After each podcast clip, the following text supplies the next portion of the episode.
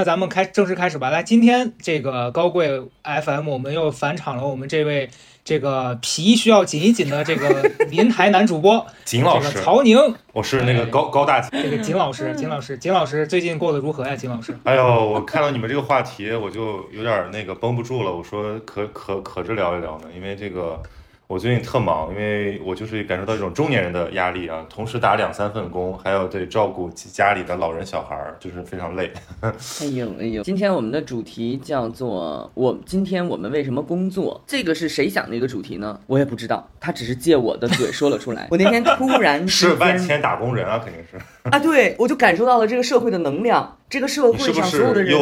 微服私访去坐地铁了，然后就听到很多人在你旁边嘀叨说不想上班，不想上班。反正对，反正就是，反正就能感受到那个能量波，就大家看上去都在工作，但是有一个问题就已经从大家的汗腺毛孔都溢了出来，是我在今天在为什么而工作？就是这个问题就困扰了我我一段时间，然后我就在想，工作这件事情可能分为很多个身份，那大概上来来说的话，就是表面上看着是在为自己干，或者是在为别人干。那为自己干的就是创业者，为别人干的就是打工的人，然后所以。我就想凑一凑，咱们这个来聊一聊。然后你是应该请不到更厉害的创业者了，所以就连我们这种都算创业的没有了。谁谁？我其实也觉得，我我讲真的，你今天说要找我们俩聊，我我当时也觉得很不妙，因为我从来没觉得自己是创业者，很不配，是一个是个街溜子。对，最多算个自由职业者。你看，这个就是咱们第一个问题：创业者在想什么？但是他说了，他觉得他是个街溜子。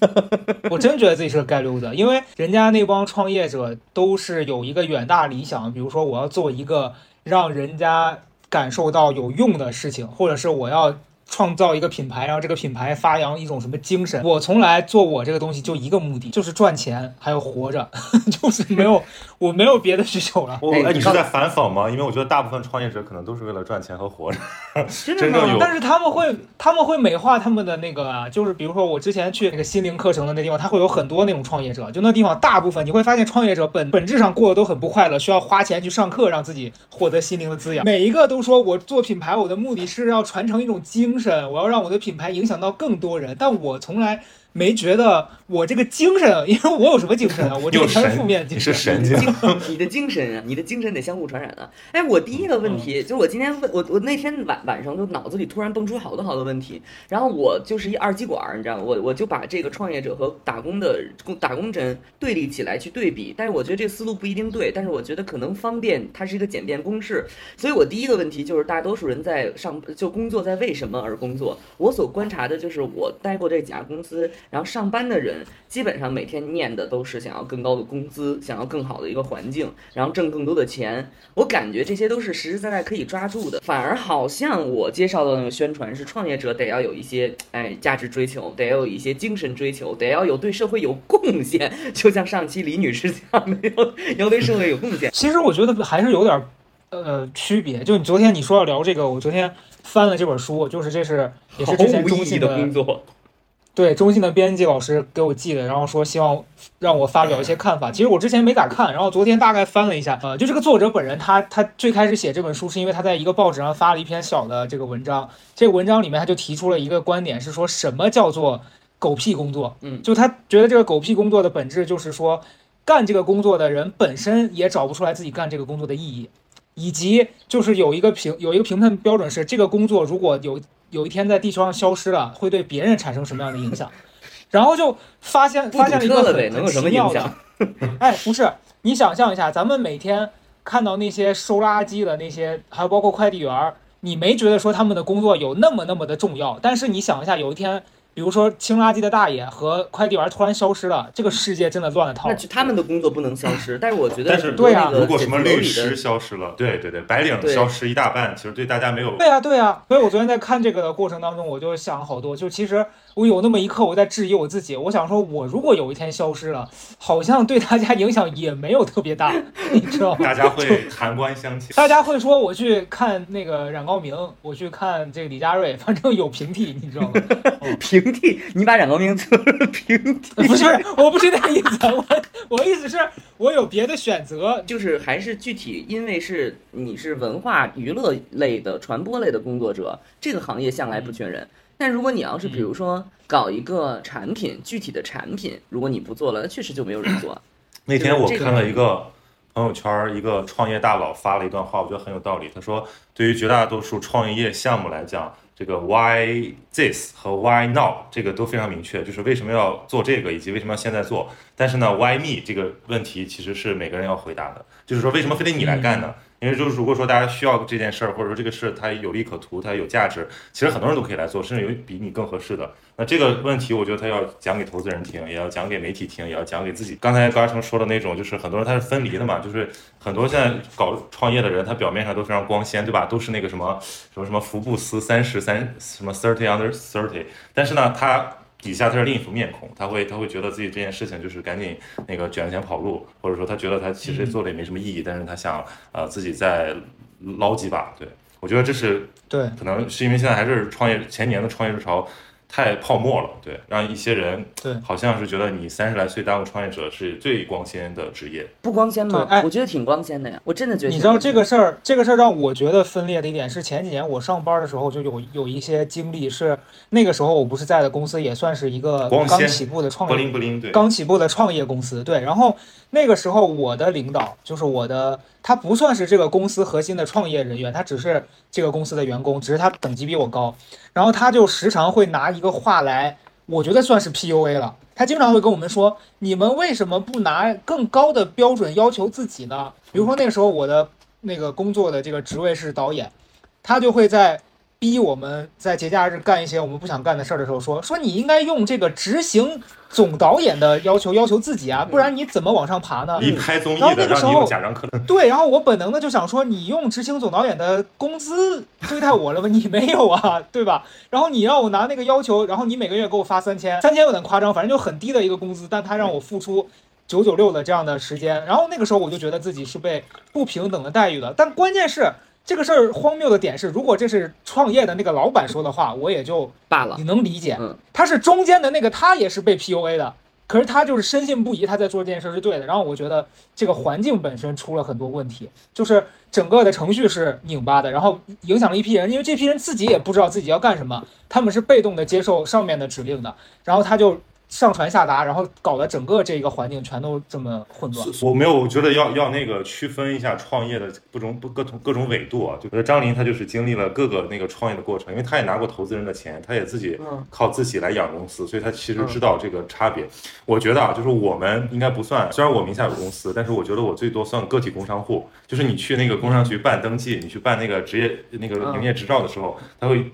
你的资质是什么？对，教我就是你有那个了，就是创业者呀。嗯但但是我我觉得就是两种嘛，比如说我是靠自己的业务挣现金流养活自己，这个算一种创业，就像做个小买卖。但是很多人啊，他那个创业他是去融钱嘛，嗯那种比较风光，对，我那我觉得是不一样的。方式，我觉得那个是不一样的方式。那，那只是就是钱从哪儿来的问题，在不在给别人干，这是我嗯区别于创业者是这件事儿。就是你自己干，自己养活自己，一笔来一笔，那你自己干，这就是创业。我觉得卖煎饼，这卖卖那个葱花饼也是创业，没问题。那那嗯老干妈也是创业没问题。但我刚才想问的就是那个老高，你比如比如他提到，我真的最近有这个疑惑，就那歪腻的问题，就就为什么是你呢？对呀、为什么是你？但是这个问题，我感觉创业者好像看上去就没这问题，因为他必须得先过自己的那一关嘛，就是他必须得给自己洗脑，对，对到处那个说自己。所以，所以实际上，我想问一个真实的创业者，他自己有没有这样的夜深人静、午夜梦回的时候说，其实谁都可以，不一定密，有没有这种有没有这种时刻啊？因为你知道，就是所有基本上，我觉得工作在公司里，不敢说百分之百吧，我觉得百分之九十九的人吧，都是都非常。清楚我是可以被期待的，嗯，都非常这个这一点非常清楚，而且自己都知道这个，大家不会，要不然不会摆烂了，就因为大家现在这种摆烂什么的，就他心里非常清楚他在给别人干。我有一个疑问是，就是我觉得今天就是咱们仨聊这个事儿，可能没有那么那么合适。是是，就刚曹宁提那个点，你像张林，他跟我们的区别是，他的创业是在我们的基础上，他还要管理运营一个公司，所以他的那个压力来自于今天这个事儿，我如果不想干了，这我我还有一堆的这些人，我要我要需要去把这个问题解决了。但对于我来说，其实我跟他的区别在于，虽然哪怕你理解我们俩干的事儿本质上合是一样，可是我不用担心底下有那么多人。就今天如果我承受不了我这个压力了，我可以收拾包袱，就说我找个公司我上班去了，嗯就是我们我的那个成本其实很低，嗯但是我们看到创业者，你比如说你今天辞职，你去开了一个店，嗯你这个店你投入了几十万的那个现金，你不可能你说不干就不干了。嗯，然后你像张林他那个管理那么多员工，他不能随着自己的性子说我我就是撂挑子了。啊，不所以，这这个 我以为可以。你这就是人社保你这就是我我那天看到一个话特别有道理，他说。呃，创有这个老老板的不同状态，说如果你的公司只有几个人或者十几个人的时候，其实是你在给员工打工。然后当你的规模可能百人了，或者说比较中型的企业了，就是员工给你给老板打工。然后当你的这个规模再扩大，比如说你有几万人，甚至说你是一个超大级企业，那你这个老板只能是给国家和社会做贡献了。对，所以就是小公司基本上就是为因 为你的那个体量很小嘛，所以基本上你要维持你的业务现金流，你就很很很痛苦。就经常我就觉得好像干这个事儿就是为了抵平成本。嗯，所以按你来看，咱们麻六记是给谁干呢 麻六记应该是在为 全人类做贡献。？OK OK，我不是，我突我觉得是给这个某一些地方交电费。呃，我我因为我他，我觉得刚才曹宁说的那个，我我之前也有想过，就是不同阶段的人，因为我我经常会观察，虽然我自己不干啊，我经常会观察他们不一样的状态。确实，那小公司的老板会他会他会经常把一句话挂在口头上，就是他觉得他是在养养活，或者是不也不是养活，就是他要想办法让这十几个人或者是几个人能够留下来。当代年轻人啊，创业最大的吸引力就是不想上班。其实我觉得至于那个业，那个业是什么，其实真的，你说我干什么不行，对吧？我创造业障叫什么？当代文艺青年四大创业天坑，对吧？开酒吧、开咖啡馆、开书店、开咖啡、呃开开那个花店，这几个都不赚钱，但是大家都觉得说好像这样的生活很酷，只是你以为他好像很自由、很酷，但其实如果你真干这一行，特辛苦。听这四个我头都发发紧，因为我每一次路过那个人人流稀少的咖啡厅，夜里就就只有两三个人的酒吧，以及整天都没有人买花，我买一捧花都觉得贵的花店的时候，我真的觉得就是这些都是富二代吧，我真的觉得我我上次我上次聊了一个那个开咖啡馆的，就他还开的不错，就说还能活下来，活了五六年了。我说你到底靠什么赚钱？他说呢，其实就是我去靠忽悠那些想开咖啡店的人赚钱，就他他靠卖咖啡跟就是他去做培训，就去做，因为他的店已经开了五年了，他就总结了一一一套东西，说这堆坑不要踩，这几个公式你要套，然后他就去忽悠那些想开咖啡店的上了企业。培训的道路。我最近在在玩那个玻璃嘛，就做那个玻璃，然后我就看那个玻璃那个店弄挺 fancy 的，然后老师在里面弄挺好的，我就心想，哎呦，真不错。挣钱吗？因为我那一整天啊，前后三个小时就我一单，一单生意是三百九十八。他们家那家店租在大悦公寓，那非常贵的房租，然后店什么这那所有一切，我想他靠什么挣钱？后来我翻了翻他们那个，就里边其中有一条说，如果你想开自己的玻璃工作坊，我给你提供课程四千九他就是要百忽悠你九十九，这样的，对，太好笑了。我也发现了，就是你刚你们刚讲的这个开课，我发现现在很多咖啡厅都是这样，就他你先打开那个大众点评或者是豆瓣儿有一个那个什么同城，它有好多这种什么工作坊，就是咖啡店教普通人怎么做咖啡，然后酒吧教普通人怎么调酒，就是你。按照，对你你你看那个经营的这个角度，它其实是很难走下去的。然后我我刚就想了一个事儿，就是你你刚那个刚曹宁讲说，就大家不想上班，但我我就是出于我个人，我当时不想在公司里面最大的一个点就是不想被管，嗯因为我感觉他管我有很大一点是他希望我去做他想让我做的事儿，是的，但他根本不考虑这个事儿我想干啥，就是我在这个集体里面，其实我个人的意愿是很不重要的。那人家老板花钱，人家就觉得我付钱找你来是让你干我想让你干的事儿，然后你在那个中间，他又不断的要为了让你认同他的理念，他会一直给你 push 这个说我们公司的创业理念是啥样的啊，我们公司的愿景就是那些创业的那些创业者在外面讲的那些嗯嗯屁话。然后我在那个中间听，我就想说，那你的这愿景跟我有啥关系呢？你 懂吧？哎，我特别理解你说的这个，但是我刚才脑子里飘出去想的是什么？就是说，能不能把人就所有招过来的人各得其所，安排在这公司里，是考验这管理人的管理能力。但他无论如何都无法回避一个问题，就是这些人他就是不是给自己干的，就是对呀、一个、人他不是给自己干的的时候，他就一定会有各种各样的消极心态，就是开始负能量了。我给你举一个我的我的亲身案例吧。我最近不是在一个广告公司兼职嘛，然后我们在就是上次你你参加的那个直播间，其实就是我跟那个公司老板我们俩就是聊了一下，他说不行，我们要弄一个这个，呃我们一起我们一起创业。然后在这个创业期间呢，为了保障我的这个收益，所以我相当于像是他们公司员工，那我就只负责这个项目，然后。就相当于他给我钱，我来做这个事儿，然后未来是为了把这个事情做起来，然后可能咱们再合伙怎么样？但是呢，我的心态就会变化，就是我我只要我是有投入和产出，我就心里就有点秤。当我的这个很累的时候，或者说我觉得我这个钱不值我那个投入的时候，我就会算，我说我要不要这样？我要不要就是再偷工减料一点，嗯或者说我问他再要点钱？但是我就在想，这个心态就很差，这就是典型的打工人心态，就是你不想着说，呃，怎么？因为你的初衷是把这个盘子弄大，然后在一起分，但你现在只想着分。就是你不考虑这个盘子怎么变大，因为我自己，你比如说做播客、做视频，我就是只有自己嘛，所以就是你干多少，你就是拿多少。但是如果你给别人打工，别人给你发钱，你的心态就会很扭曲。对，哎，我觉得你说这个，我突然就是我特别感受，就是我经常在某个时间阶段在质问自己，你是不是懒惰的？你是不是就是不想投入的？可是我最后得出的结论就是，如果我的结论啊，如果我跟某个公司、某个个人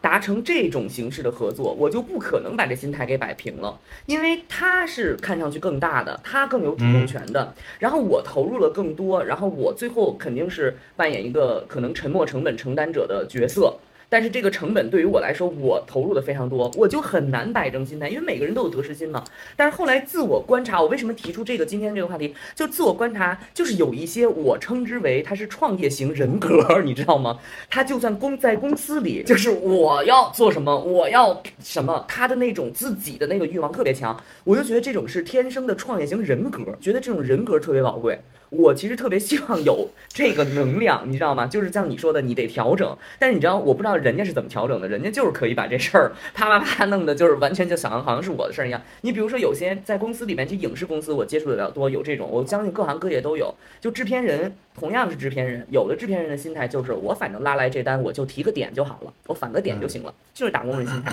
有的不是，有的是我作为制片人、导演、演演员，所有一切都得我去找。然后我去 battle，我来组盘，最后可能他也是拿个工资，他也拿个两三点，但是他的心态就完全不一样。然后这个事儿，长远来看，我的观察哈，客观来讲，就是也很难说后者就更容易成事儿，就世俗来讲，也很难说后者就更容易单干，也不是这事儿看看资源、看能力、看运气、看人脉。但是就是说这两个人，这两个人的状态是不一样的，就他俩的状态可能都在公司里干了十五年，但是他俩的状态不一样。我觉得那创业人格特吸引人，你知道吗？对，这个时候就很微妙。其实我我那天就年前嘛，我跟张琳和马姐我们去安那亚，然后回来我们复盘，包括讨论我们这个公司今年要怎么办。然后我我就说，终于我能承认一件事，就是我不适合管理，就我不适合带人。我以前我在那个做记者的时候，我也带过实习生，我觉得都带带的特别糟糕，就是给人画了一个大饼，结果这个人家那个饼还等着吃呢，我自己先跑了，我自己先出去游山玩水了，就是很不适。我信。我信，但是我我就是自己先管不住自己，就是我很讨厌被他说的很对，我觉得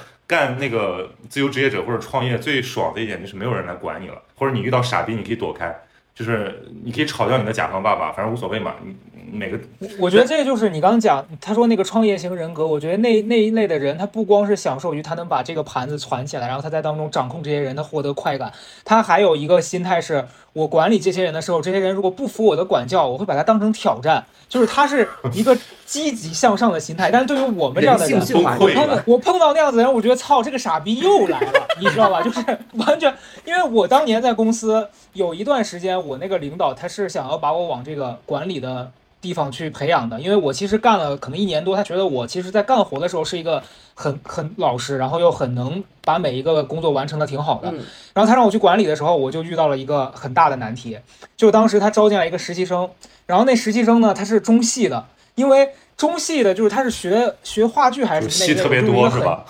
很艺术的那种人格，哎，我觉得他还挺有今天的这种就是整顿职场的这种思维的。就当时我们那公司也是，大家都默认了，所有人都加班，你是不能反抗的。所以我当时的领导也把我 PUA 到，我到了点儿我不敢走，他让我留那儿做 Excel，我就留在那儿做。然后他那天给我的任务是，我要去教那个男的排时间表。然后到了点儿了，那男的就走到我跟前说：“我有我有一场戏在天桥，我要去看，太远了，来不及了，我要走了。”人家直接就走了。牛逼，把我把我扔在那儿，然后我你显得很没自己就吭，品，就是说你看人家在欣赏艺术，而你却在被 PUA。对，然后我在那吭哧吭哧给大家把那表做了。第二天我把表交给领导，我说他走了呀，那我怎么办？然后领导就会觉得你个傻逼，你怎么不管他呢？然后我就加了两头受气，你知道吧？那你就是天生的创业者，或者你就天生的个体户，你就不适合去管我真的理别人。个体户，我我干不了那管理的事儿。嗯，但是你适合做作坊，你比如说所谓的作坊，就是跟你非常，就是你比如说这些人松散的几个人，对，然后你就哎直言不讳的骂他。对，但是我我必须要说，我就说老板啊，这个不管是你说 PUA 也好，还是打鸡打鸡血也好，它某种程度上来讲还是有意义的。你比如说我现在干这个直播干了两个月了，我经常。要上海最近巨堵巨热，然后我每天晚上都要打车从我家大老远的跑到那个公司去。我在想说，我为什么要？然后呢？但是呢，我住在那儿的。一个创业者是要住在公司的，你还在打车去。对，我觉得我就不够不够狠，我就应该在旁边租个那个八百块钱的房子。然后，但是呢，哦你看，比如说每周五我要跟我的老板，我们要开一个复盘会。哎，他们互联网老很老喜欢讲什么复盘、什么抓手、什么什么生命周期，跳动就是一帮黑话。我听到这几个词，我已经来火了，但但问题我跟你讲。我跟你说，就是洗脑啊，你不要看它是一个反制的东西，但是它真有用。就每周洗一次，你整个人非常舒爽，就是你可以让自己清空你的负面情绪。他每周给我洗一次，他就说咱们这就必须要干。他说你就是应该火，你怎么还不火？我就是帮你火。然后他每次说老师对我应该火，然后我就我就我就又那个能量满满的投入工作了，直到这个能量在下周又消耗殆尽，然后就又到开会的时候了。所以我我后来我就总结我说那个自由职业者他的最大的一个这个个人发展的障碍就是中长期的自我规划。就是没有人给他做中长期的自我规划，因为打工人的好处就是我只要跟着队伍走就行了，我只要押中一个好的企业，押中一个好的部门，我这个三年之后，可能我的这个 title 也好，我的这个职场这个能力也好，都有一个飞升。他们可以相信这件事儿，所以他们就只管干好自己那点事儿，哪怕被压榨也没问题。但你说咱们自由职业者，我我真的不敢想，我在想说，万一五年之后你还是这个还是这个烂样怎么办？就是你的能力没有提升，然后但是你比以前更老了，比以前更懒了，比以前呃那个欲望更大了，然后怎么办？你有想过这个问题吗？对我我经常，所以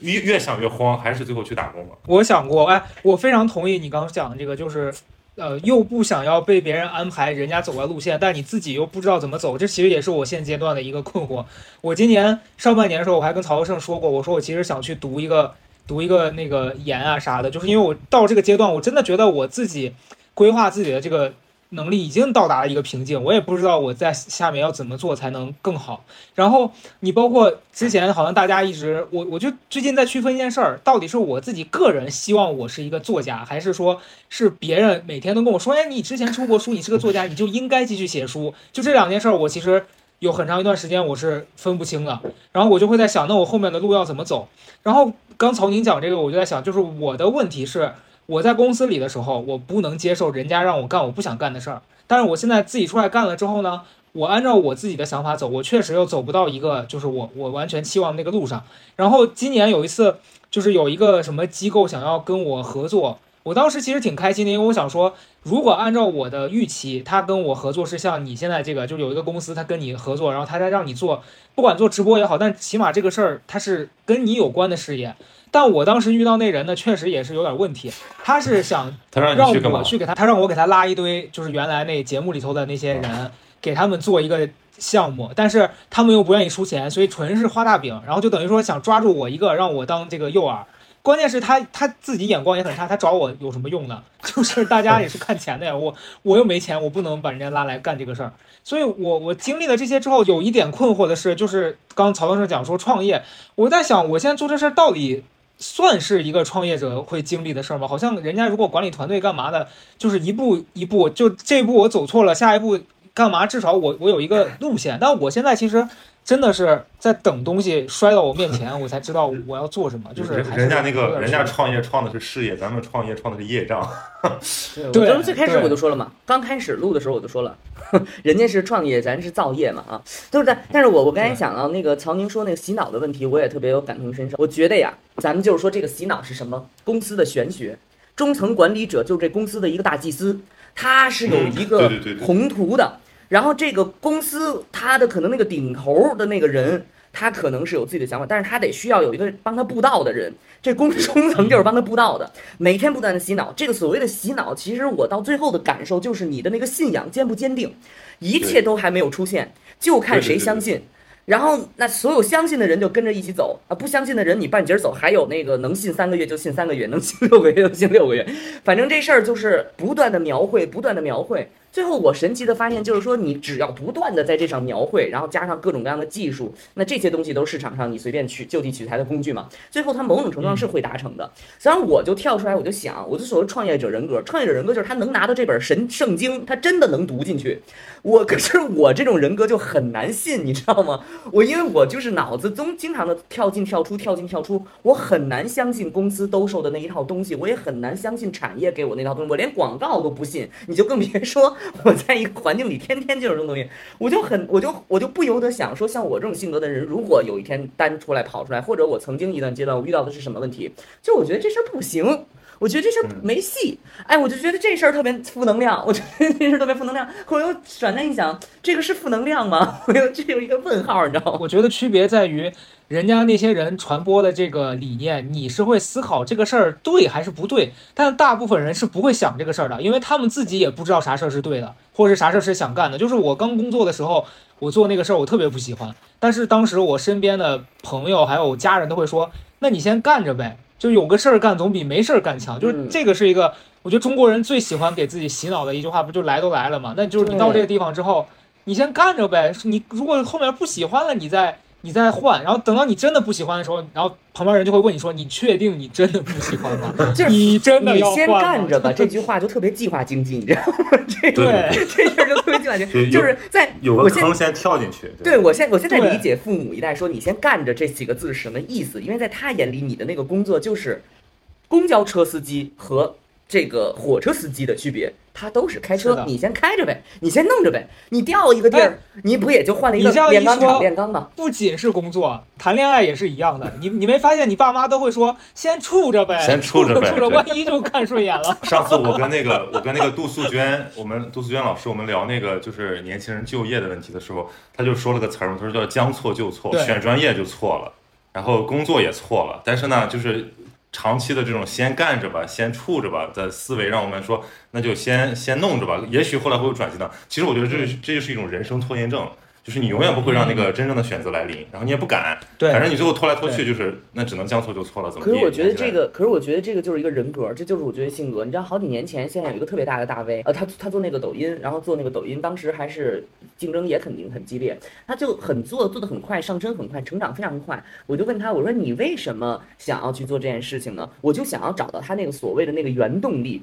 然后他就说，我觉得我不做不行了，你懂吗？那话听起来就感觉好像就是什么脏东西上身，我不，我不。去不行了，那种感觉。但当然，现在时过几年，我理解这，我渐渐理解这句话，就是说他有各种各样复杂的因素，有可能不愿意被人管，有可能根本不相信别人讲的东西，有可能他真的相信现在市场上缺少他必须要做的那样东西，且做了一定能成，他就解答了那个歪逆的问题，就是他必须要去做了。我现在理解了什么叫不做不行了，所以我每一次，所以你现在有什么不做不行了的事儿吗？嗯。现在不做不行了。现在我刘祖君待会儿约我要去吃火炉火，我必须得去。我憋坏了，我有一件事。你这个废物，你你非干不行就吃火炉火。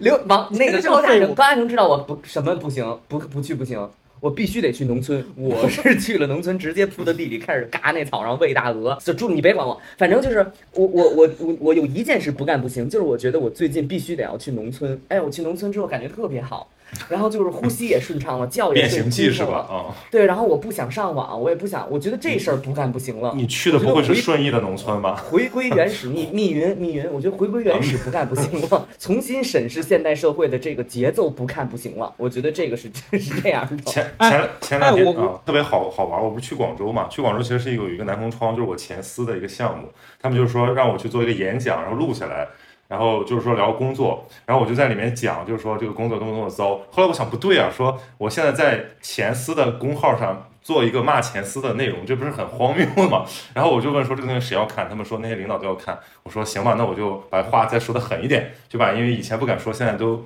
可以说的话说出来。然后我就发现就是这种，当时我做自媒体就是不做不行了，因为我觉得我实在太压抑了，就是我想说的话，我想干的事儿，我想就是那个对接的资源啊。对，就完全在那个体制里面就搞不定。比如说，我们当时想拍一片子，我们得买器材吧，十万块钱的器材啊，批了三个月，你这什么效率？你这我拍个屁啊！我这导演就都给你找好了，你你这器材批不下来。我想说不行了，不行了，不行了。然后所以出来做自媒体，但是问题就是啊，你当初创业的那个初心，那个不做不行了的事儿，可能你干着干着你就就可以了，然后你就其实没有动力了。比如说像现在，我经常觉得我就说这么多话有点儿问题，就是我其实没有那么多话想说了。我已经录了，我已经加起来可能录了两百多期播客了，录了录了一百多个视频了。我觉得我 OK 了，但是我只能干这行。我觉得什么东西是不不弄不行的。我归根到底，我觉得就是那个生活的主动权。你如果你能忍受这个东西，就是你工作上的别人给你东西在别人手里，你能忍受就 OK 就没问题，因为这社会就这么运转，它没有问题。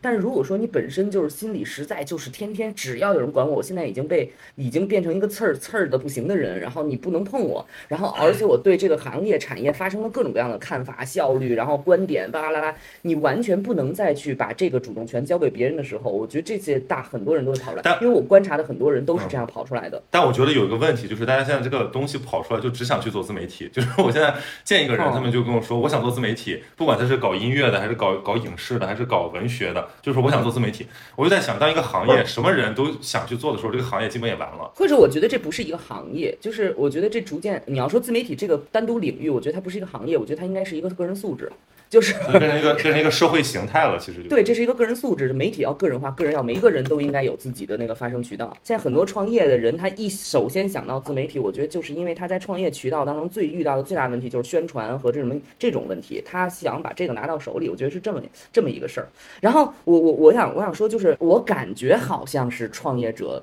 很多的能力更强，这个得要看你们怎么想。就是比如说学习、规划、自制等等方方面面的能力，是不是就是这个创业者的一个素质？我想知道是，比如高嘉诚，他他虽然现在不上班哈，但是我发现他每天早上八点钟就起床了，不知道是因为失眠还是因为还是因为 工作。哎，我好哎，我我其实特别想讨论这个问题，因为前两天我发了个微博，我说我现在不幸福的根源就是我没有上午，因为我没有上午，所以我本来要干的事儿就要全推到下午。然后，哦你现在这但是问题是是逆天，而为啊，你这是但但问题是我在想，就是说创业当时最最初的那个呃想一个动机，不就是想自然醒吗？就不想每天有一个啊，作息。所以天生的创业者得要失眠，自然的六点就是就我觉得自律还是很重要的，而且这个东西好像就是你做基本条件。我觉得分两类吧，就是那类自律的创业者呢，他可能能非常让自己的这个工作有条不紊的进行，然后他也能早上醒来，但是。过一段时间呢，他心情就会变差，他就会去灵修，他就会去灵修。他就但像曹宁这种更多人制造创业的机会。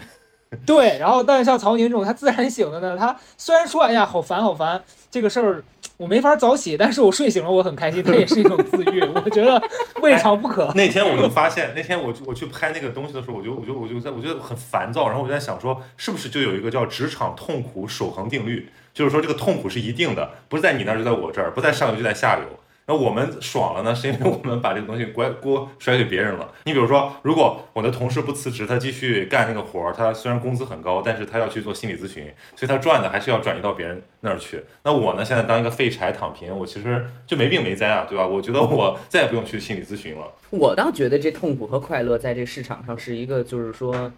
就是飞轮的情况，就是就是你只要你的痛苦运转起来，你就会带着更多的人变得更痛苦，然后他们一旦自动运转起来之后，你会发现你已经身处在一个地狱当中，哦你出不去。你这个你这个机制比我那个复杂很多，对你这是双向动态你知，道我我起名叫做痛苦飞轮，我最近就反正你知道就是你 一帮人想者今天是。你想卷别人的时候，别人一旦被你带起来，你就完蛋了，你就哎，你就完蛋了。我我有一个问题，我想我想听听曹德胜的这个观点啊，就是我之前有一个事儿是这样子，就当我从公司出来自己干之后，我有权利选择什么样的事儿我想干，那不想干的我可以明确拒绝嘛，对吧？就像那些找我的广告，有一些我觉得很奇怪的，或者是对哎，方态度很差的，说，那我说一说很奇怪的，大家很想听。我接过我见过各种哎，的，找你最奇怪的广告是什么？你说一个，我也有一个。呃，我也有一最 奇个，怪的来吧，来吧，就是那种 女性的产品吧，就是啊，差不多不会是一家吧？我那个找我叫月经日记。说博主，我觉得你跟我们，我觉得你跟我们调性非常符合。我们家产品叫“女月经日记”，我说我以为它是一个胎，一个是引号叫“月经日记”，它是一个什么产品？比如说让月经更加顺调，结果它真的是一个本子，就是写就记记时很实用啊，是一个月经手账，你知道吗？然后我说，我说我也我也没有对月经没有什么，我我跟月经也不熟，你知道吧？然后我说，但是我推这个东西，我觉得我个人跟它不是很贴，我觉得我有蹭的嫌疑。我我是我是有一个更夸张的，就是女性的这种伴侣，就比如说两两个女生，在一起，然后他们可能就是互相使用让对方更快乐的一些这种 器具。然后我说你我说？我我我推荐这个不合适吧，就是我我说会显得很猥琐，你知道吗？姐姐妹妹乐起来。跟我有什么 跟我有什么关系呢？然后我就说不行不行，不小行。真的，我我我我广告接过一个就是侮辱侮辱性极强的，就是一个类似于壮阳药的东西。然后我就说，哎我说他是觉得我很，我是就是说使用前使用后有反差对比呢，还是说他觉得我不行了？对，起过到了码是男性产品了，我们这都是女性产品。我一个我们这已经就是跨了性别对呀，了。我这是劝人家写月经日记，那个是劝人家姐儿俩一块儿乐，真的很糟糕。咱们俩真的完蛋了。现在知道咱俩粉丝为啥涨不起来了吧？怎么说？你 性别错位导致的商这商业定位不精准，然后 就是你像这个，我可以选择什么我要接什么，我不要接。但是你在公司里面，你做这个事儿，就是人家领导已经替你决定好了这活要不要干，不管对方多傻逼，你今天这活已经公司决定接了，你就得干。就像我今天早上刷到一个微博，我就觉得很很荒谬，是那个李立群那个演员嘛，嗯他在网网上哭诉说他儿子替他签了一个什么对赌协议，让他直播三年。啊，然后他就说：“我年纪这么大了，还让我直播，就就有你打工人就有这种感觉，别人替你做了决定，你必须得干。”然后，但我之前听过另外一个版本的故事，他的下场就很惨，就是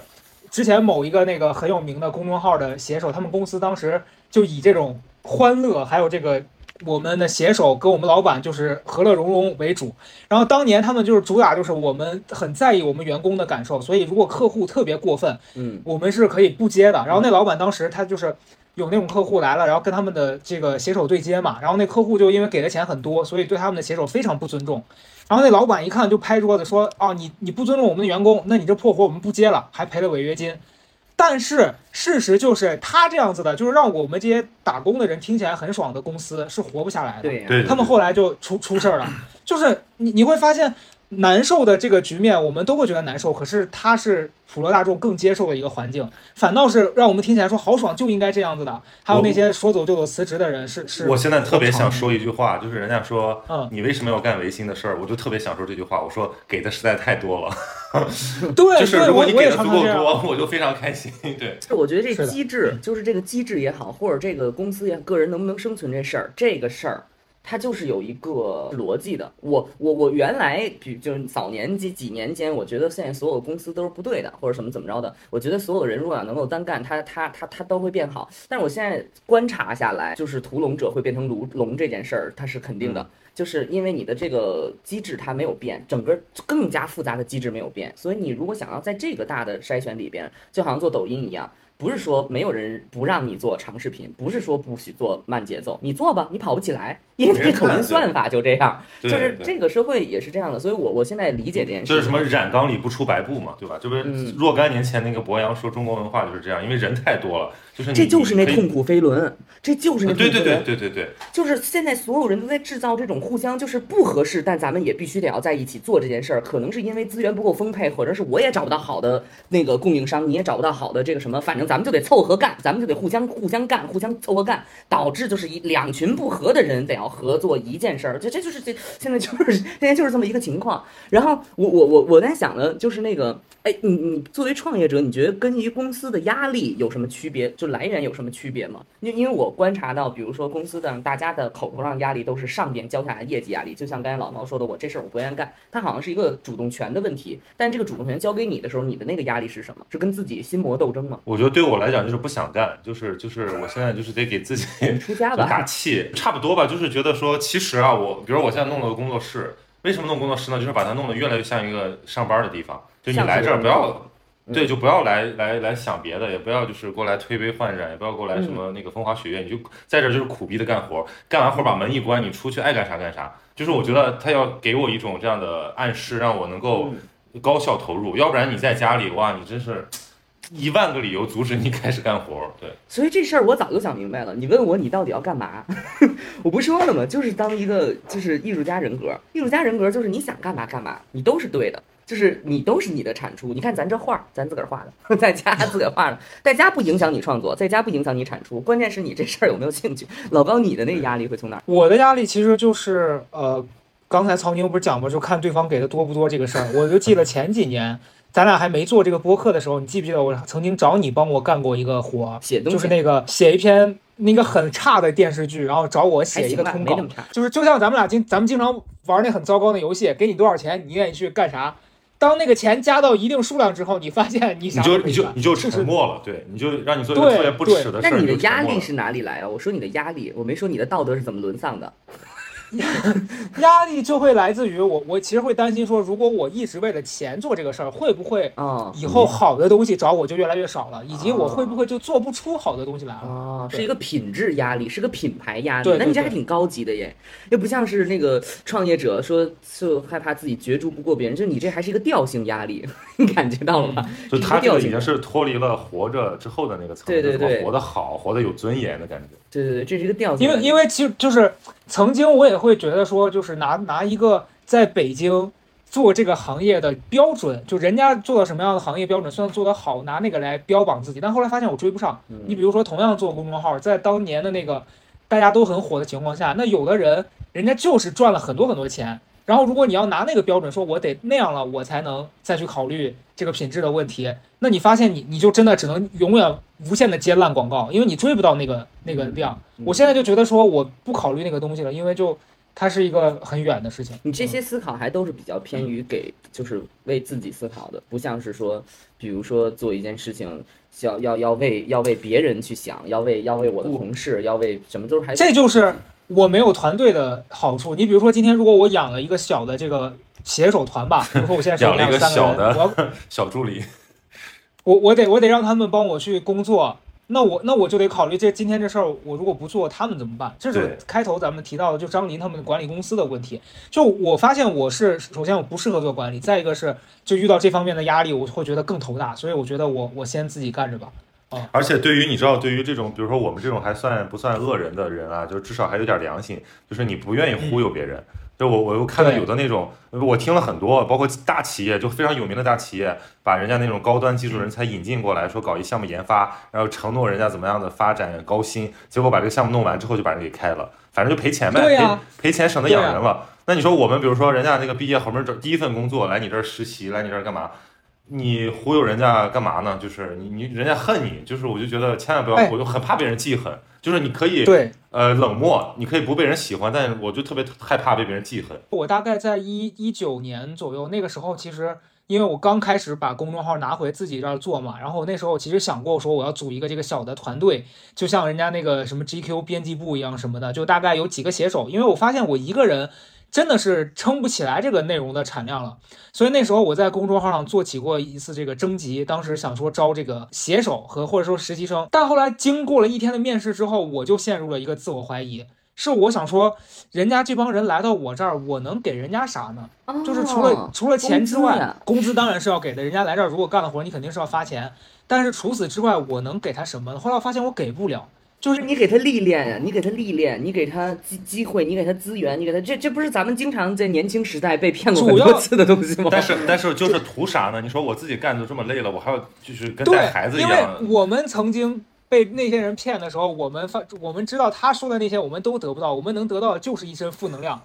还有一个就是警一个警告是说以后千万别听这些人放的狗臭屁。嗯结果现在等到你去做这个事儿，你跟他们一样，这事儿我接受不了。所以后嗯来我当天我给每一个人都发了一个大概消息，是说就是可能我我需要再想想我后面应该怎么做。就谢谢你们来。首先我这不是一个成熟的这个职场的环境，再一个我也是在摸索当中。我我很怕人家在我这儿干的第一个工作，像曹宁刚讲那个，人家刚毕业第一件事儿跟你干，然后你把人家带到坑里了，或者是让这个人感受很把该踩的坑都踩了一遍。对，所以我觉得千万不要。我我后来我就没做。嗯，嗯，我觉得这个是一个大过滤器，就是把这个个体户过滤 过滤下去，剩下的可能会进入到下一个，比如说那个作坊的阶段，就是很多人。所以我觉得最后对很多当老板的人，他的心心肠就变硬了。就是老板跟你谈工资也好，谈什么很恶狠狠的那些东西，那些无赖事儿的，全都让 HR 谈。是的，他要保持他的人设，所以我我觉得这是现在分工必然的，因为你一旦扯到人情，就说不清了，有可能真的是出现办公室什么互相泼水的一个局面。所以打工人也明白了，就是说，哦，你我跟你谈钱就谈钱，谈感情就谈感情，甚至现在都不谈感情了。嗯就是现在感觉大家职场谈感情显得很很傻。而且我觉得就是他刚才说作坊嘛，就这个这个作坊式的工作方式，就是你还是人人情感很重要，是的是的大家至少是，比如是师徒也好，是朋友也好，嗯或者说是邻里是亲戚，对这个这个这个这个情感纽带不能破，因为破了之后你们就立马就没有竞争力了。对比如说我以前做媒体。我我这次回去见了很多老同事嘛，现在很多都离职了，我们就在感慨，就是说啊，其实你看当时大家就是能够拿那么点儿钱，还在那儿为爱发电、发光发热，就是因为说大家关系好，认为大家呃聊得来。嗯你看，一旦这个管理开始变得像一个公司化之后，你就开始计算说，我他妈熬夜写这个东西，最后就拿那点破稿费，图啥呢？对然后这个还要被各种人催稿，被各种人改稿，然后最后你就觉得得不偿失，算了，嗯老子不干了。对。对，就最后反正就是一个情感纽带被摧毁，然后你发现你算账算不过来，你就撤了。所以最当然，当然，好的这种如果你那个情感纽带还在的话，你其实你算不过来账，你也可以不是很在乎，所以听就一直赊着。所以听起来，这种作坊变公司最好的办法就是从外边划一笔钱，所有的全都变成股东，然后你不要干活了，你们都不要。所以我跟你说，那些什么奢侈品公司都特别牛逼，就是你像爱马仕这种，人家就是从来就是要抵抗这个现代企业制度对他们的侵蚀，就保持一种呃作坊的品质或者说逼格吧。就是我觉得，因为很多事儿呢，你用你算账的话，就做不出那个东西来。嗯就很多东西就是要用爱发电，要不然大家不可能在这儿跟你嗯，吭哧吭哧干多少年。嗯对，对你刚刚讲到这个从作坊变公司，我原来就经历过这个阶段，是原来我在的那个公司，它就就是会有我的那份工作，它会有一个这个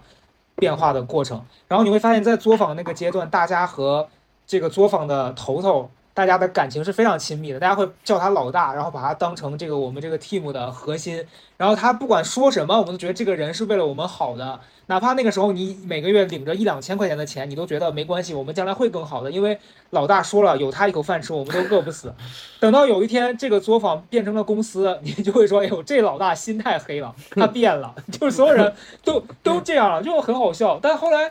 当我自己出来干的时候，我我会理解当时那个人的转变，就是他必须得让自己的这个公司变得。呃，工整化，他才有办法让这个东西变得更更完整，然后能做得更大。他如果一直那样作坊下去，这个地方就是会散，这这是一个确实没办法的问题。不是这个小曹万事屋，为什么同时同地此时此刻还为抖音发了条视频呀？这这所以这是有，这就是有，这是有团队的好处啊。这就是作坊，作坊有人在替他哦干活是。的，朋友们，我们在录 对对我们在录这期播客的时候，曹宁本人就是他的账号在抖音还在上不停的发东西。哇哦，哎，你看我这次去欧欧洲看画，我就发现那些什么所谓的大家，像什么鲁本斯啊，什么伦勃朗啊，都是有画特别高产，就是有画师，就是都是有作坊，然后有有自己的小工。这个这个这个，其实这种工作形态也没有被完全消灭，而且它特别适合文科，特别适合一些创作类的行业。创作性的对，文化企业的管理者，他得有一有一种非常敏感的东西。所以你就知道为什么大家都想做自媒体了。嗯，因为他哎，很我我我有一个问题，我我有个问题，我也想问问问你们，就是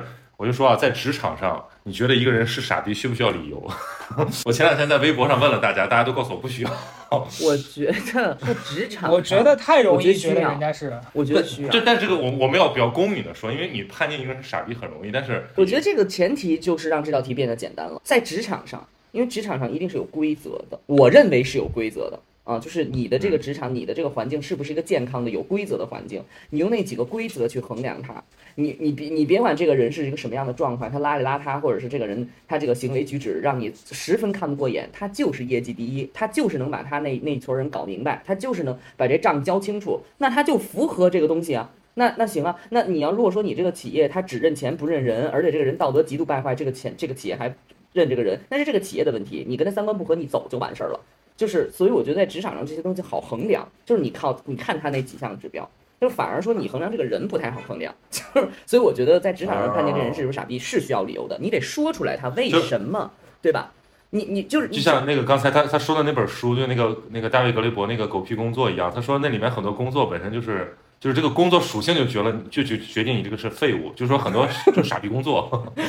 对，但有些工作可能非常的模糊，有些工作可能你比如说，但是我觉得这些东西非常容易傻逼化。对对，就这个这个很模糊。比如说跟人打交道的工作，比如说比如说呃跟人打交道的工作，或者跟人去协调的这个工作。但是这个反过来考验的是你这个企业够不够缜密，就是你这个你这个企业内部的这个算法是不是够缜密，你能不能把傻逼量化，你能不能把这个人的傻逼值给量化？那你如果能够量化，OK，你是可以的，因为你每年要淘汰那个分数最高的人。如果你不能量化，你这有问题啊。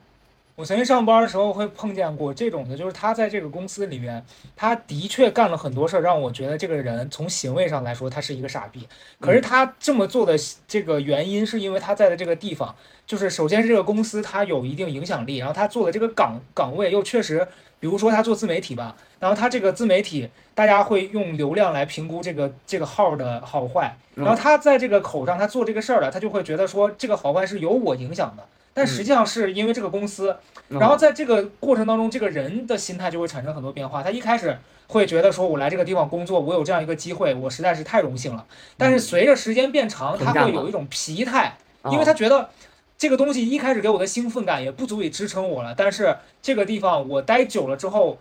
那个那个平常感和我自己在这个当中的麻木感，我必须得给自己一个理由，让自己觉得自己还不错。他就会开始干很多惹毛别人的事儿，但是他觉得说，我在这个过程当中，因为我我是很牛逼的，我让这个号变好了。就我发现有很多人是这样的，然后我我我就会是那种直言不讳跟他讲说，你知道吗？你就是个屁，你知道吗？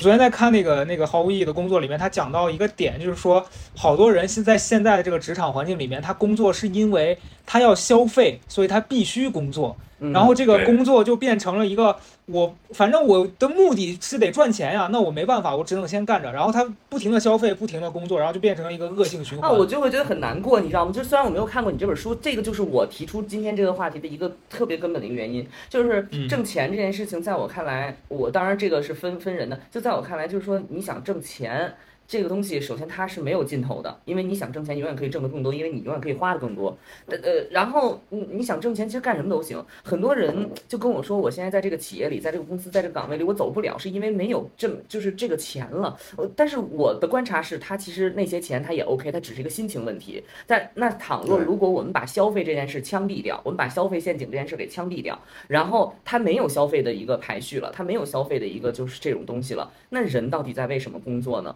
这个就是真的是非常非常根本的问题。我我我我我就说一个心态吧就好了。就比如说对打工人来讲，那个发工资那天，比如说有可能有的人是二十五号，有的人是五号啊，反正就一般不是月末就是月初。嗯。他都是会很很很很开心。当然了，我们那个账上突然打打出一大笔钱来，但问题是，就是说，是不是你的工作除了这个开心之外就没有别的开心？我觉得会很难过。咱们做一件事儿，我觉得会很难过。如果只给我打钱，我真的会很难过。就我真的会找不到，我真的是这样，真的不是说。当然，你钱少肯定会更更更可能难过，就就会会气愤。老子那么累，我就会我觉得这个情绪是不一样的。我觉得如果说你不给我打钱，我会气愤；但是你给我打了钱之后，我没有找到我，你会觉得被侮辱，我会觉得很难过，我会觉得我就是这个数字而已。然后我似乎也没有办法证明我不是这个数字了，我就会我就会很难过。包括我的我的我我的意思还有一层就是说，其实除了你的那个激励、你的这个奖赏之外。其实你工作本身应该给你提供很多意义，就是你的干的事儿、认识的人，然后你的那种成就感。对，就如果没有这些东西，你这个工作其实就非常不稳定。当那个经济不好了，你那个工资下调了，你就立马就怀疑，你说我不要干了。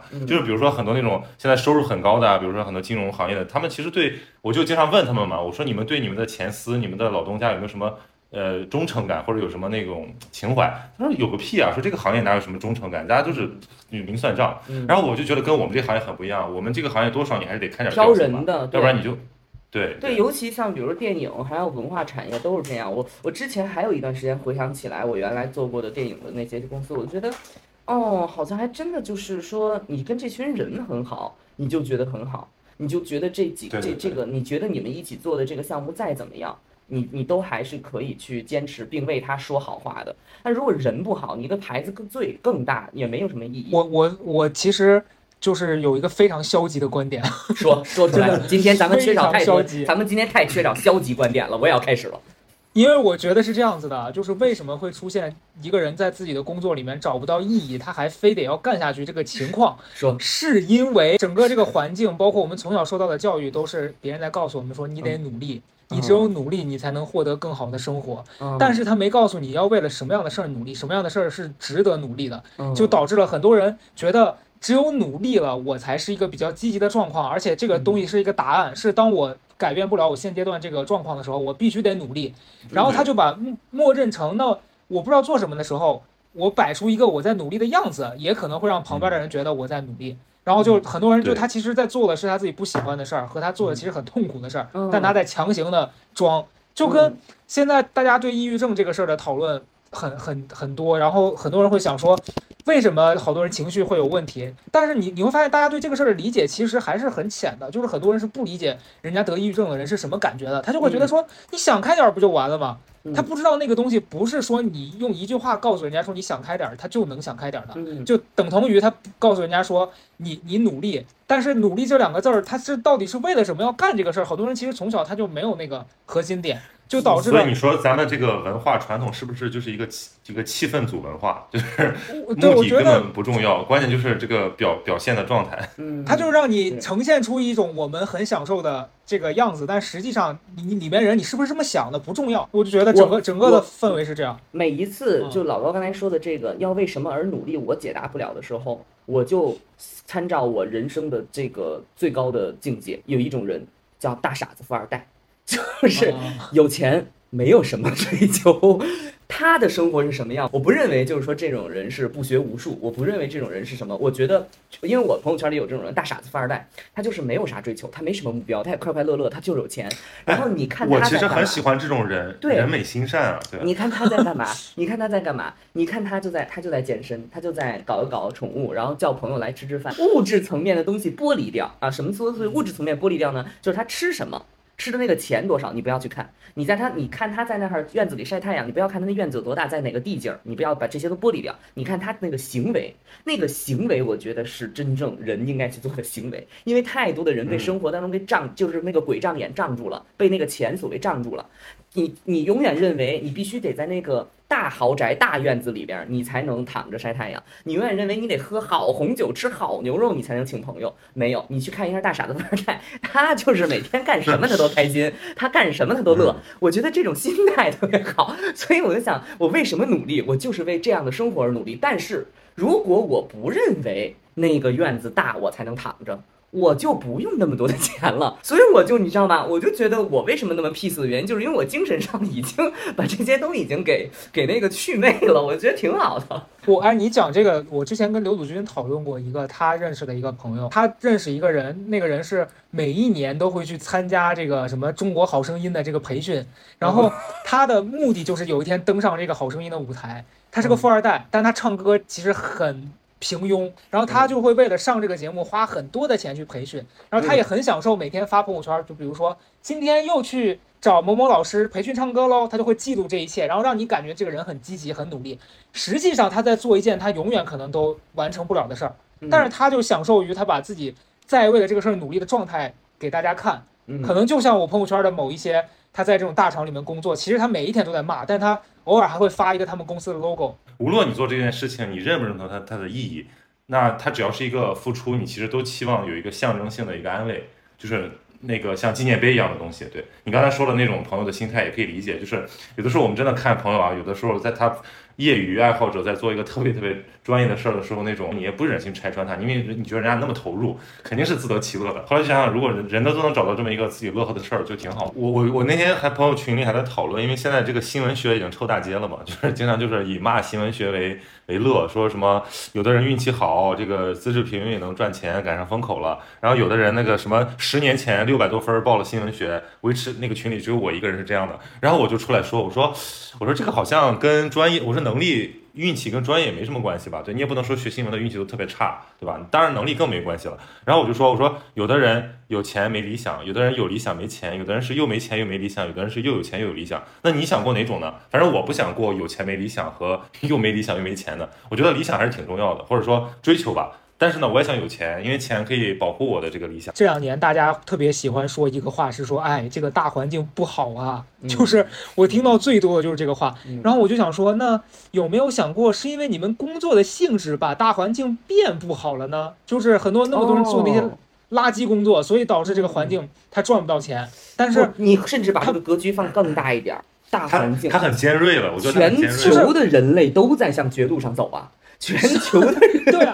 就就跟那天那天咱们去录那个王王继兵老师那一期，然后哦咱路上讨论，我就说为什么天越来越热，就是因为就不是谁是谁说是人类养的那个牛跟那鸡放那屁，这种肯定就是我说的呀。对啊，我当时就想说，你看人一边在养这些动物，让自己生存的环境变得更差，同时在啊做很多垃圾的工作，让自己的这个经济环境也变得越来越差。痛苦飞轮，everybody，对痛苦飞轮，这个痛苦飞轮已经转动起来了。就是这个现在这个热热热热效应连锁反应已经开始了。那天我跟老高说是什么呢？我说你知道现在全球的这个温室效应，温室气体百分之六十的排放是从哪儿来的？然后他说什么？我说告诉你是牛放屁和 牛拉的屎，牛打的嗝，因为我们养了太多的牛，然后它的胃肠道的那个发酵会非常耗氧，然后导致这个。可是你知道为什么有这么多牛？是因为有很多人要吃牛肉，然后这个东西就完全是人类自己导致的。然后你所说这个大环境，完全就是整个人类。所以我就我最近就在想，这个痛苦痛苦是怎么产生的？真的就就是是很多人。很多人在说大环境的时候，以为它是就是它大环境之之外的对其实它就是大环境里的一部分。对，所以如果真的哎，我觉得特别对，就是如果你觉得这个大环境不好了，你就不要你就不要在公司里了，你就辞职。因为你更多的人寄居在公司里，公司和公司的运转模式就是公司模式，对吧？你不能寄在大环境中，你又觉得说大环境不好了。我觉得确实，当然抱怨抱怨是 OK，但是我觉得逻辑是这个逻辑。而且我想，但我们再说另一个事儿，就是说穿越周期这个词儿好像很高大上，但其实我觉得其实很很好理解。用你比如说你用最粗俗的话来讲，就是吃喝拉撒，哦你说吃喝拉撒这些东西永远就是永远的刚需，它就可以穿越周期。嗯你说以后就算这个呃什么经经济危机了，然后金融海啸了，你们家楼下那餐馆是不是还该开还得开呀、对就社区的那些哦服务该有还得有啊，对吧？那些东西当然可以穿越周期了，因为他们是刚需。为什么人家就不愿意去扩张？为什么人家不想把那个生意做那么大，然后搞那么大风险呢？因为人家就是做好一亩三分地的事儿。嗯是因为我们这些人啊，总是想寄居在这个嗯这个这个这个系统上，然后想去对赚自己本来不配得的钱，所以导致于我们的欲望很大，对对。风险很大，对，所以我觉得就像我我也经常在反思自己，我反思工作的主要那个方向是说我的内容到底有没有价值，就是说你的这个呃到底是为谁吧，或者说嗯比如说有的时候你就算对别人没有价值，你对自己有价值也可以，你讲了一堆东西，你排泄完了，就像你那天说的，我觉得也 OK。但只要有一个价值存在，你就是专注于你那个价值，你不要就是说你只有 A，然后你要把自己说成 A B C D E F G，对吧？嗯我觉得你就会心态比较好，你就不会慢慢飘起来，不知道自己是谁。我其实就是在在这个事儿，我我会考虑一个问题，就是我喜不喜欢我现在做的事儿。就如果这个事儿我不喜欢，我真的现阶段我找不到一个理由逼自己说非得让自己去把这个事儿给完成了。就是给钱是另外一方面，那是为了生存。但是就刨开钱这个事儿，就钱可能我现阶段也会考虑这个钱我有没有必要非得赚它不可啊。然后如果我在这个阶段当中，我感受到我做的这个事儿是会让我这个环境变得更差的。你比如说之前有有一个那个。就是某一个广告找到我，然后我真的觉得那就是诈骗，这事儿我就觉得那我不能做，因为就反手就一个举报他，对，因为我 真就直接打幺我二三幺五。我做了之后，他不光对我的影响是恶劣的，也会因为我这个影响让很多可能无辜的人受到侵害，那真真的就不行。但然后然后在这个之外呢，就如果我现在做这个事儿，我是喜欢的，我不会考虑他对于普遍大众认为这个事儿有没有价值，就是我这这是我现阶段的状态。我最开始想着人人为我今天为什么工作，然后我最后的感受就是，他他是就是为你你生活，但他不是为了钱的生活中钱的这部分，就是他是很多面的东西。然后工作它不是说那个做班儿的那个工作，而是我为什么干活儿。我的我的所说的工作是为什么要干活儿？我我不是劳动对对对劳动。哎，我觉得这个对我为什么要劳动？labor 对，对，所以，哎呦，你要这，哎呀，还得是曹老师，为什么要劳动啊？劳动最光荣啊，咱们为了光荣。行了，这一期有了，